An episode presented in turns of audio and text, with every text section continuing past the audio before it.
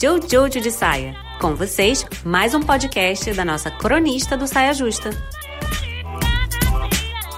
Sobre morar sozinha. Eu vou pular aquela parte de que todo pequeno burguês, quando sai da casa dos pais, descobre que a louça não se lava sozinha e que as roupas não se recolhem do chão sozinhas. Porque eu acho que a gente não precisa passar essa vergonha aqui agora, né? Então eu vou pular direto pra uma outra reflexão que é o seguinte: quando você sai de casa, né, e você começa a morar sozinha, por mais que seja sozinha com amigos ou sozinha com alguém, com algum, alguém que você se relaciona amorosamente, parece que à medida que você vai aprendendo a lidar com a casa, você vai também aprendendo a lidar com você.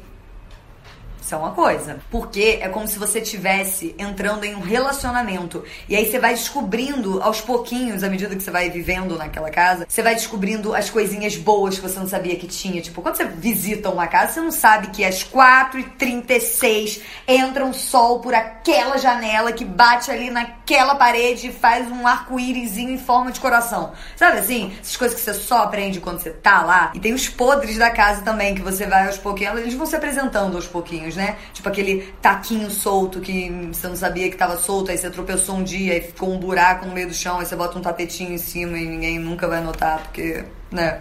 A gente vai aprendendo a lidar com os relacionamentos também, a gente tapa uns buracos. E tem também as coisas que você acha que vão ter, na, tipo, você acha que a sala é muito boa para receber gente, uma sala grande, espaçosa, e aí quando você começa a receber as pessoas na sua casa, elas só ficam na cozinha. Parece que a casa tá ali estática, mas assim, às vezes, quando eu comecei a morar sozinha, a sensação que eu tinha era que minha casa estava me olhando. Ela falava assim: "Ah, interessante, você gosta de picar cebola aqui na cozinha?" O antigo morador picava cebola na sala e trazia cebola até a cozinha. Assim, tô só observando as formas que vocês interagem com os meus cômodos. E aí eu acho que a grande diferença de você morar com os seus pais ou você sair de caseia e morar sozinha é essa relação que você vai estabelecendo com a casa que vai te mostrando como que você interage com você mesmo numa situação que você não conhecia antes.